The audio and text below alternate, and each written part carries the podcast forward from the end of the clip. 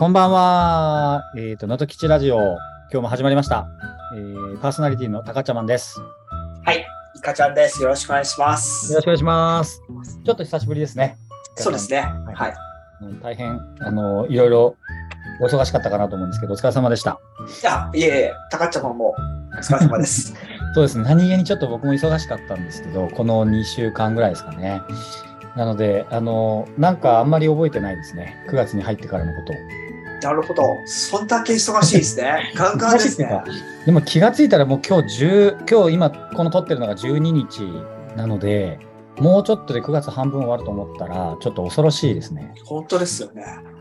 確かに確かに。そう、めちゃくちゃ早いんですよね。もう、このままさっさと年末になってしまいそうな予感が結構してますけど、今って能登町の方で何何度ぐらいな感じですか、気温。あ、そうですね。日中で30度ちょっといかないくらいですかね。29とか8とかいう、結構過ごしやすくなってきていて、まあでも日差しが強いので、うん。まあ、うんと太陽浴びるとあれですけど、あと、朝、夜は少し肌寒くなってきたかな。ああ、やっぱり。20, 20度ちょっとくらい。はい。うーん。あ、え、じゃあ結構夜寝るときって、もう長袖にしようかなって思うぐらいな感じですか？うんと、そこまでではないかな。うん。でも、うん、そうですね。少し肌寒くなってきてはいますね。うんうん。えっと、イカちゃんのお家も、その、あの、能登町に、えっと、あの、なんて言うんでしたっけ、ごめんなさい、黒い屋根のかっこいいお家がたくさんあると思うんですけど、はいはいはい。あの、結構、なんていうんですかね、こう歴史ある建物でも、あの、すごいこう、風通しよく作られてたりとか、夏に結構こう、対応した作りになってるっていうお話聞いたんですけど、やっぱり、あの、そんな感じなんですか、イカちゃん。僕はですね、僕は家を建てて10年ちょっと、10年ちょっとぐらいなので、はい。はい。えっと、そうですね。多分、たかっちゃまが言っている家のスタイルとは違うかもしれないですね。はいちょっと気張りではなくてサウン ハイディングですし、みたいな。はい。はい。大変失礼しました。いえ、全然全然。はい、であのちょっと過ごしやすくなってきました。東京の方もあのだいぶやっぱり同じようなくらいの気温になってきて、でもなんかたまたま最近あの海外から帰ってきた人と会ったんですけど、やっぱりめちゃくちゃ湿気があって、ああなるほど、なるほど。れ能登町の方ってどうなのかわかんないですけど、東京の湿気のこう過ごしにくさみたいなことをすごい言われてたんですよね。だからあれどうなんですかね？夏の湿気って結構あの強い感じですか、能登町の方って。うんと、そうですね。あのー今、音声だけなんですけど、僕、ズームの背景がはい海のところで、海近くなので、やっはぱ海の近いところとか、うんあと、山間部の方、山手の方行っても、例えば、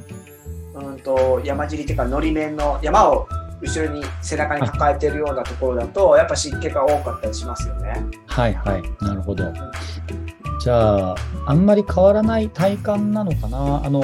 こちら側もやっぱり朝晩だいぶ涼しくなってきたなと思っていて、あの、冬の方に向かっていくと、また、あの、能登町の方は、今度雪も、あの、関東に比べたら降ってくるのかなとは思うんですけど、あの、ちょ、ちょっとあんまり、あんまり意図せず、こんな感じのお話を伺ってたんですが、今日は、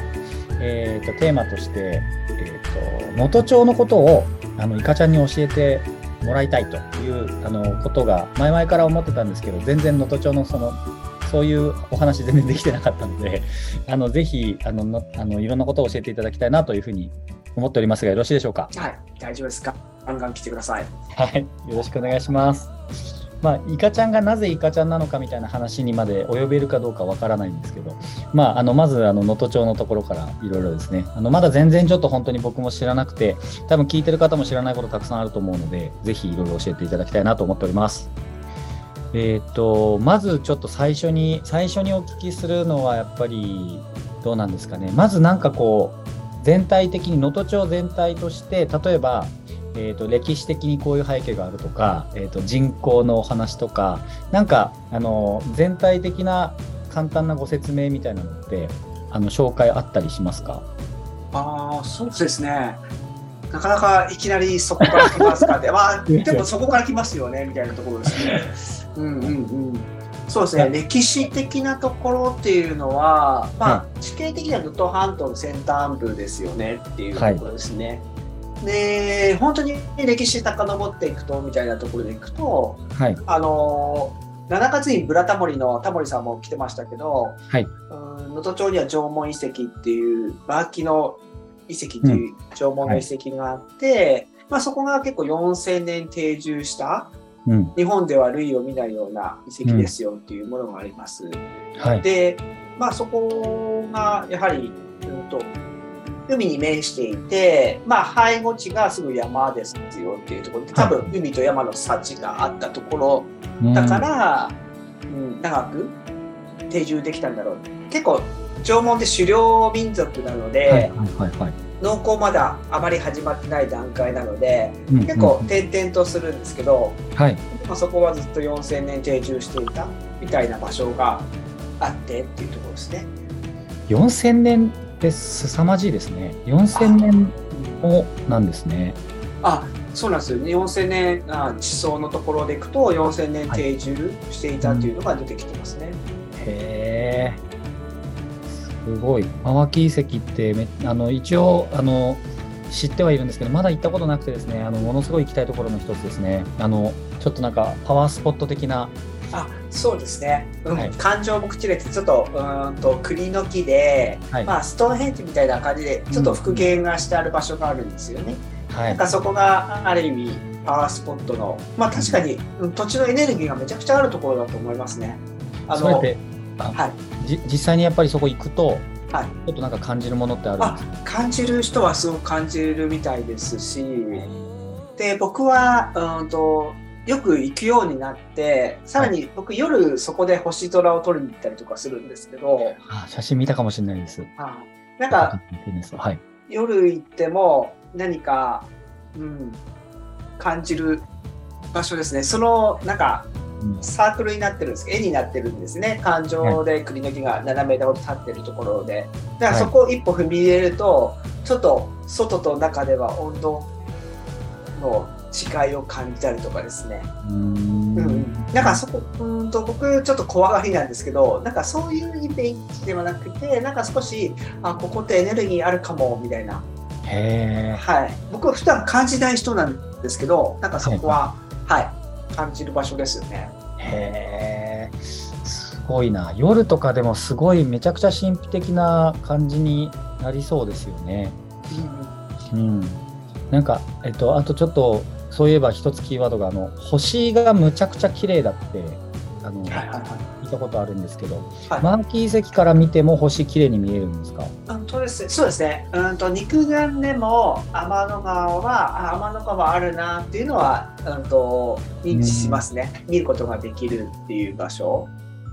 ですし、そうですね。うんともう少し暗いところ行くとさらに星は多く見える場所、ところですね。なんか天文台とかもどこかになんかありますよね。はい、うん。とちょっと町の中心というか、めはい。うんと真ん中あたりのところに、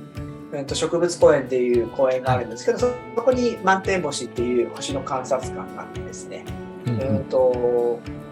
そこには、うん、と望遠鏡の反射型の望遠鏡があって60センチだったかな石川県内では一番大きな望遠鏡が設置されている場所がありますね。そこが一番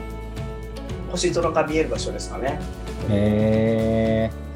もうなんかあのなんて言えばいいんですかね。その他の光とか全くなくなって、えー、と普通に多分星空自体もすごく綺麗なんでしょうけどもうその望遠鏡とかで見たらまた全然レベルが違うんでしょうね。なんかあんまり経験ないんですけど。あ望遠鏡で見るとなんか例えば分かりやすい事例でいくと肉眼では土星の、まあ、リングになってるとこ輪っかって見えないじゃないですか。見えないですねはい。あでも、うんと望遠鏡だとそれが見えるみたいな、っていう感じですかね。だから、うん、拡大してみるっていうところ、うん。またちょっとなんていうんだろう星を見る感動っていうところはちょっと違うフェーズかなっていう感じですね。あまああの綺麗綺麗に広がる星空とかっていうのとはまた全然別の話はい、そうですね。えー、行ってみたいなそう、それもちょっと行ってみたいところのリストにあるんですよね。なるほどな。あの全然ちょっと、なんていうんですかね、今の観点、まあちょっと名所っぽい感じのお話、えっと、だったかなと思うんですけど、そういう意味で言うと、やっぱあのお祭り、はいはい。あののまあこれ能登町に限らずきっと能登全体だと思うんですけどなんかこうなんなら毎日どこかで必ず祭りをやってるくらいのお祭りの数があるみたいなお話がなんかこう聞いたことあってで特に能登町だとあの海の方のあの一室のところのお祭りがすごくこう有名だって聞くんですけど、地元の方から見て、まあ、お祭りってどういうどういう存在なんですかね。ちょっと聞き方が何とも言えないんですけど、すごい大切なものなんだろうなと思って。そうですね、まあ、集落ごとにお祭りがあるんですけど、はい、うんとまあ、その集落ごとに多分熱量っていうのはちょっと違うかもしれないんですけど、うんうん僕のお祭りに対する感覚でと、僕の地区は、うん、大きな祭りが5月と9月にあるんですね。で、本当は来週ある予定だったんだけど、来週というか今週末か、ある予定だったんですけど、今回もやっぱ3年連続中止が、運行の中止が決まってしまって、はい、あれなんですけど、うん、そうですね。だから準備を重ねるんですよ、僕らの祭りって。はい、準備を例えば何ヶ月間か作ったりとかするとか絵を描くとかあったりして、はい、で、うんと、お祭り当日があるみたいなところなので、うん、うんと一見でも準備してるの面倒くさいよねみたいなところももちろんあったりするんだけど、はい、暮らしの中でそのルーティンがあって、うん、うん、僕ら5月のお祭りだったら3月ぐらいから準備して5月に行きます。はい、で、うん、9月の祭りだったら6月の入ってから絵を描き始めますみたいな、はい、全員が全員それに携わるわけじゃないんですけどでもそのルーティンがある中でやっぱ年中、暮らしの中にそこがもう入っちゃってるっていう。と、はい、うん。あとは僕個人的なところでいくとうん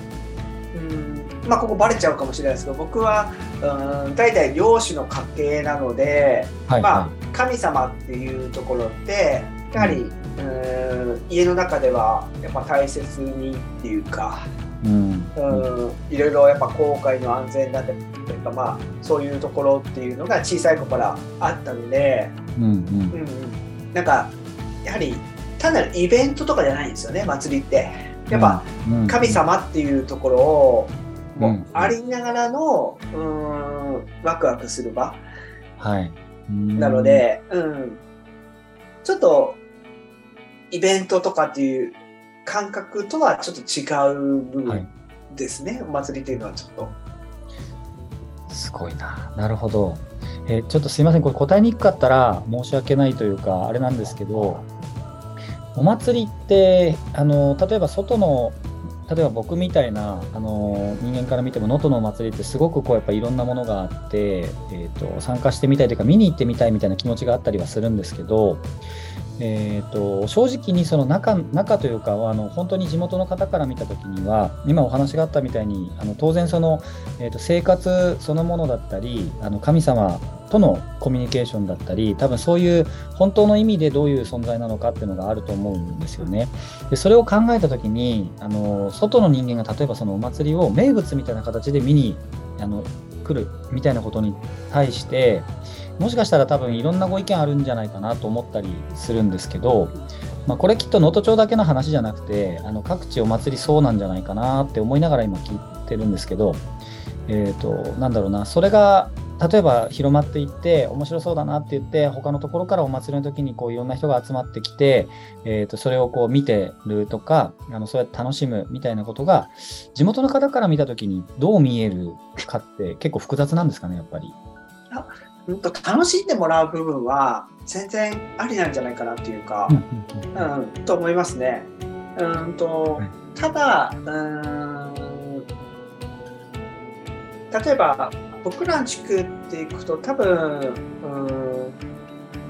例えば僕ら船の祭りとかもあるんですけど船に誰でも乗れるかと誰でも乗れないですよっていうところがあったりするので、はい、地元の人と同じような関わりしろで参加できるかって言ったらその部分はない、うん、ないっていうか、うんと、一元さんでいきなり来てっていうところはなかなか難しいんですけど、はい。まあ、そこは、うん、と地域と関わることによってそこは生まれてくる場所ではあるかなと思うので、うん。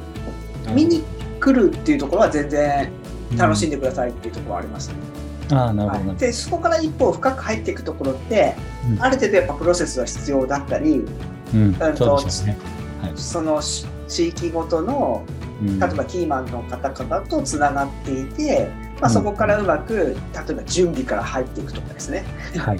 うんあ片付けも少し手伝うとか流れあるとだんだん深く入っていったりとかうん。できるんじゃないかなというふうには思いますね。そうですよね。でもまあやっぱりお祭りに関して言えば、例えば、あのこちらの東京の方とかでも、やっぱ地元の方ものすごく大事にされてるっていう中で、あのポットででそこまでってことはなかなか難しいですし、実際に。で、まあなんかこう役割を持たせてもらってみたいなこととかなっていくような人もこう見たことありますけど、やっぱり何年もかけて、あのなあのやっぱ地元の方とのつながりとか信頼関係が作られて、そういうところになやっぱなっていくので、とってもあの今のお話は理解できる感じでしたね。なるほどな。あのちょっとさっき気になったことがあるんですけど、集落ごとにお祭りがあるっておっしゃってたんですけど、はい集落ってものすごい数あるんじゃないかなと思ったりしていて。そうですねなんか例えば町内会とか区会っていううん単位でいくと能登町に193あるんですけど集落で考えるとそこまでをそこまではなくてはい。でもどれくらいあるんだろ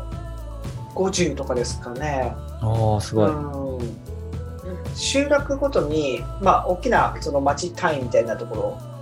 で、うんあ大変神社とかおお寺さんとか、まあ、神社は必ずあるのかな。はいはい。うんうんなのでその神社のお祭りがありますよっていう流れですよね。はそういうことなんですね。いはいはいえっ、と、あの、キリコあるじゃないですか。はいはい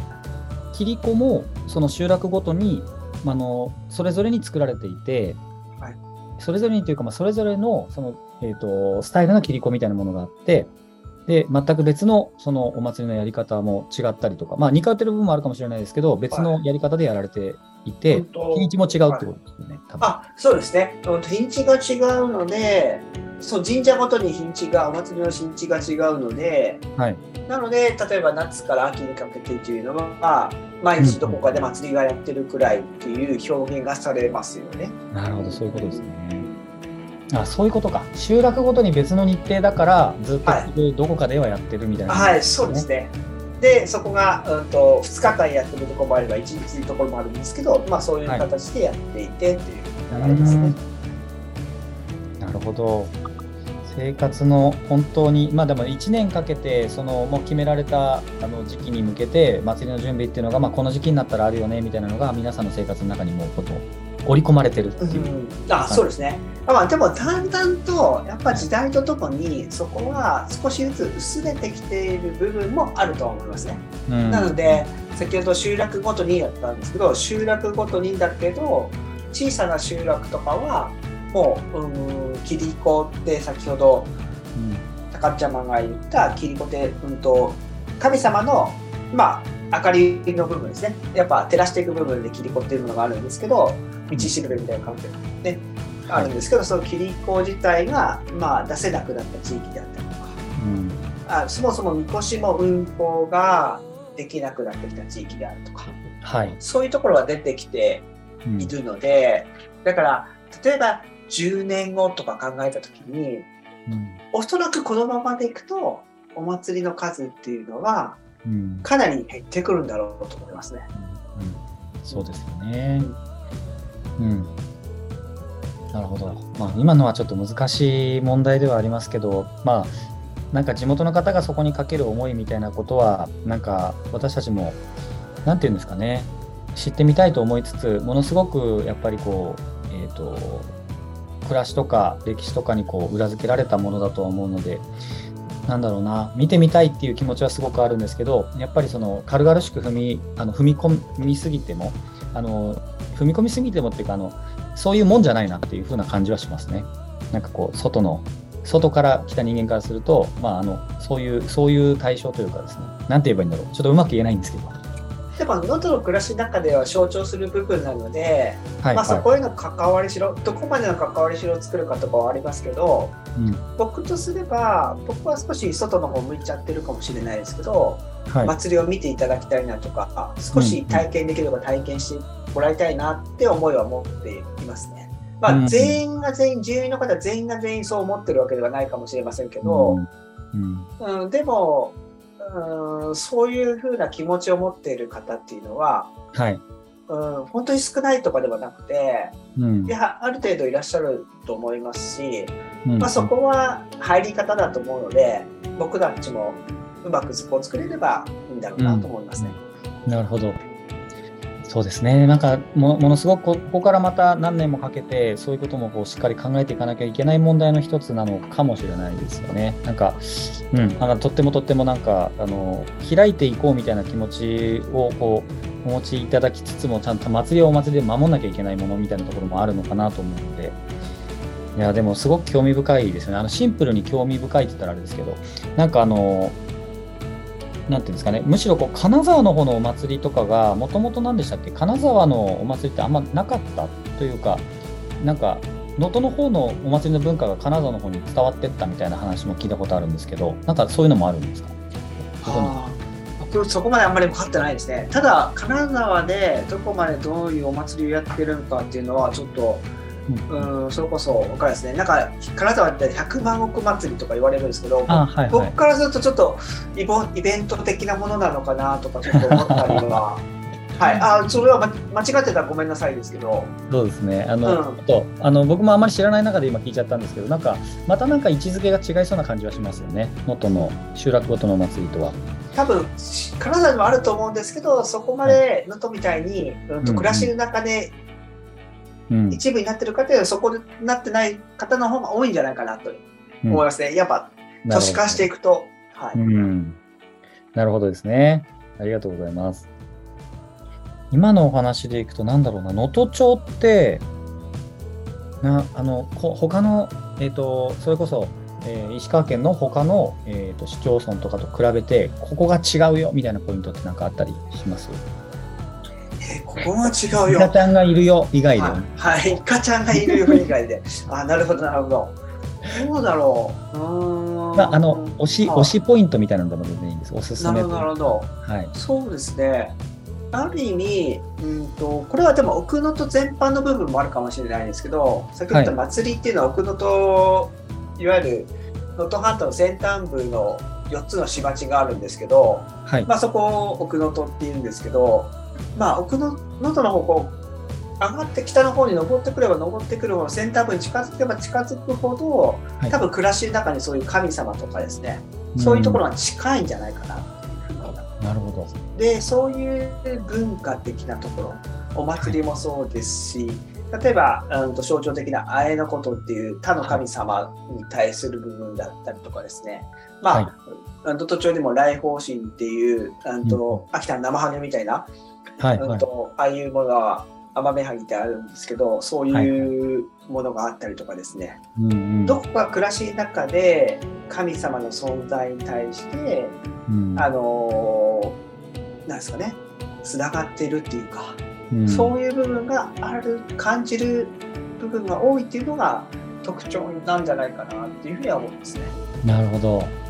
よりよりこうあの先端に近いがゆえにそういうこう文化が色濃く残ってるっていうような感じなんですかね。そうですね、多分おそらく都市化もしてないですし、うんうんとやはりうんとずっとその能登の里山里海っていうものに代表される、うんうんと一次産業、農林漁業っていうところに、